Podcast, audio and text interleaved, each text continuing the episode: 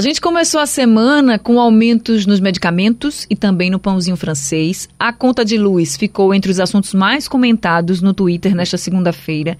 Os internautas só falavam sobre o valor do boleto que chegou este mês e muitos sentiram um aumento. Acho que se você recebeu também a sua conta de luz, percebeu que ela estava, no mínimo, um pouquinho mais cara.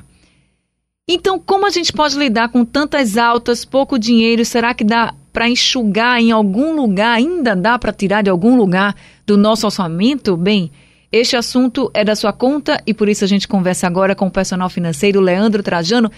Leandro, muito boa tarde para você. Seja bem-vindo ao Rádio Livre. Boa tarde, Anne. Boa tarde a todos os ouvintes. Que bom a gente estar tá falando sobre isso, que é mais do que vida real, né? Está apertando aí sim no bolso de todo mundo, as pessoas estão sentindo e precisam refletir, entender um pouco melhor as despesas realmente para passar aí essa fase. É vida real pura, viu? Para quem tem mais um pouco de dinheiro, para quem tem menos, está todo mundo sofrendo ao seu modo. Como encarar, hein, Leandro, tantos aumentos assim que cada mês, cada semestre, a gente vai vendo as coisas subirem de preço, mas o dinheiro parece cada vez menos. É, Anne, não não está fácil os aumentos, né? Quando se tem os ajustes e tal, salarial, etc., não tem conseguido acompanhar o que vem com a inflação. O peso está grande e a população está sentindo que está longe de ser só na faixa de quem tem aí uma renda mais baixa, né? Então, de modo geral, é fundamental sim entender como é que está essa realidade, onde é que estão as despesas, né? A gente sempre repete isso, mas é porque tem coisas que não há o que inventar. Eu preciso entender para onde está indo o meu dinheiro, quanto eu estou gastando com o quê. Então, quando eu falo isso, por exemplo, muita gente usa o cartão de crédito e não observa o que é que está dentro da fatura do cartão de crédito. E às vezes tem no cartão de crédito, por exemplo, uma caixa preta. Ah, o meu cartão de crédito deu tanto, eu preciso reduzir ele. Precisa entender para onde estão indo essas despesas. Botar regras para usar o cartão de crédito, a gente tem que segurar no momento até de aproveitar algumas promoções. E a partir do momento que você paga dois para levar três, talvez você só precisasse de um. Mas você está pagando dois e levando três. Fazendo estoque de itens em casa, por exemplo, quando na verdade é o que precisa de mais dinheiro no bolso. Então é reeducar um pouco o consumo, trocar alguns itens que podem ainda ser um pouco mais caros por item mais barato, e a gente realmente procurar identificar conhecer bem para onde está indo o dinheiro, a fim de tentar enxugar algumas despesas para que possa ultrapassar essa fase de aumentos que, como você falou, vem sendo bem penosa. É remédio, é conta de energia, são tantas coisas que não está fácil para ninguém, não. Pois é, cartão de crédito às vezes até dá para a gente diminuir mesmo, porque são gastos que a gente pode repensar. Mas você colocou aí conta de luz, remédios, que são contas fixas mas não os valores, né? Por exemplo, para quem toma remédio controlado ou para quem toma remédio sistematicamente, tem aquele, aquele gasto ali fixo. Não é o valor, porque o remédio subiu de preço agora, então claro que vai aumentar, mas já sabe que vai precisar, porque precisa daquela medicação. Se não tomar, vai ficar vai ficar pior a situação da pessoa, tem que tomar aquele medicamento. Então tem que reservar um dinheiro para isso. Conta de luz é outra coisa também que vem subindo muito nos últimos meses e assim, a gente já economiza, mas mesmo assim a conta está alta. Então, nesses casos que são contas mais fixas, a gente tem como enxugar ainda mais, Leandro? Olha, Anne, é possível revisar e tomar algumas medidas, sim.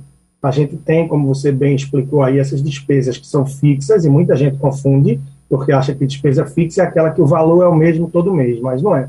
É aquela despesa que sim ou sim ela vai estar no seu orçamento.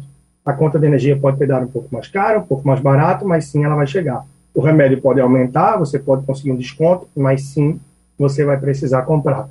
Então, energia, algumas medidas administrativas, como a gente fala, né? É, procurar não usar aquilo que oscila mais energia, seja um chuveiro elétrico, um ferro de passar, uma máquina, aquilo que oscila mais energia para frio ou calor, em horário de ponta, horário de pico, ali entre, de geral, 5 e 8 e meia da tarde, 8 e meia da noite, entendeu? Pode até apertar, expandir um pouco mais, entre 17 e 21. É, procurar aqueles aparelhos que deixam aquela luzinha ligada e apagando, aquelas dicas que a gente sabe que são pequenos gastos, mas que vão potencializando aquilo que se soma no final do mês. Então, o que a gente puder fazer para economizar é vantagem. Não adianta sair de um ambiente deixar a luz ligada se você vai estar em outro. É, são pequenas medidas que fazem sim a diferença, que muita gente ignora e por isso não percebe. E nesse momento, a gente tem que reunir todas essas pequenas medidas para que sim a gente consiga realmente abarcar esse momento mais desafiador. Remédios, da mesma forma. É, tive a pequena cirurgia na última semana, precisei logo depois que saí comprar remédio. Com três farmácias que eu passei, a gente conseguiu facilmente economizar quase 100 reais na oscilação, na diferença de preço. Em muitos lugares tem várias farmácias concentradas. Não custa você tomar nota, pesquisar e procurar uma forma de economizar. Então, bater perna, andar um pouquinho, ligar, pesquisar, ainda são alternativas para o supermercado, para os alimentos do dia a dia, para remédios, entre outras coisas. E aquilo que não é estritamente necessário, se você está no momento de austeridade, né, ou seja, de redução de despesa, de precisar conter, segura isso, deixa para o próximo mês. É o aniversário de alguém querido, tenta fazer algo especial, marca presença, mas não vai se preocupar tanto com o presente a fim de se enrolar. Se a pessoa querida vai entender, se explica. Mas há momentos que a gente precisa voltar um pouco, Anny, finalizando essa questão, aquela fase que a gente viveu ali dois anos atrás, em abril de 2020, quando tudo era muito incerto e todo mundo puxou o freio. E muita gente conseguiu virar o jogo a partir dali. Então, no momento de tanta tensão econômica, política, guerra mundial e mais, a gente não pode deixar que isso avance ainda mais para dentro do nosso lar e pese ainda mais nas nossas finanças, porque as consequências disso vão muito além dos números, né? Você vai na saúde, vai no relacionamento, na produtividade, no dia a dia. Tá certo. Leandro Trajano, muito obrigada pelas orientações. Grande abraço, Anne. E tem sempre mais dicas lá no Personal Financeiro no Instagram. Então dá uma olhada em Personal Financeiro ou Leandro Trajano no YouTube, que você vai ver muito mais para que a gente possa seguir avançando. Grande abraço e até a próxima. Até semana que vem. Acabamos de conversar com o personal financeiro Leandro Trajano.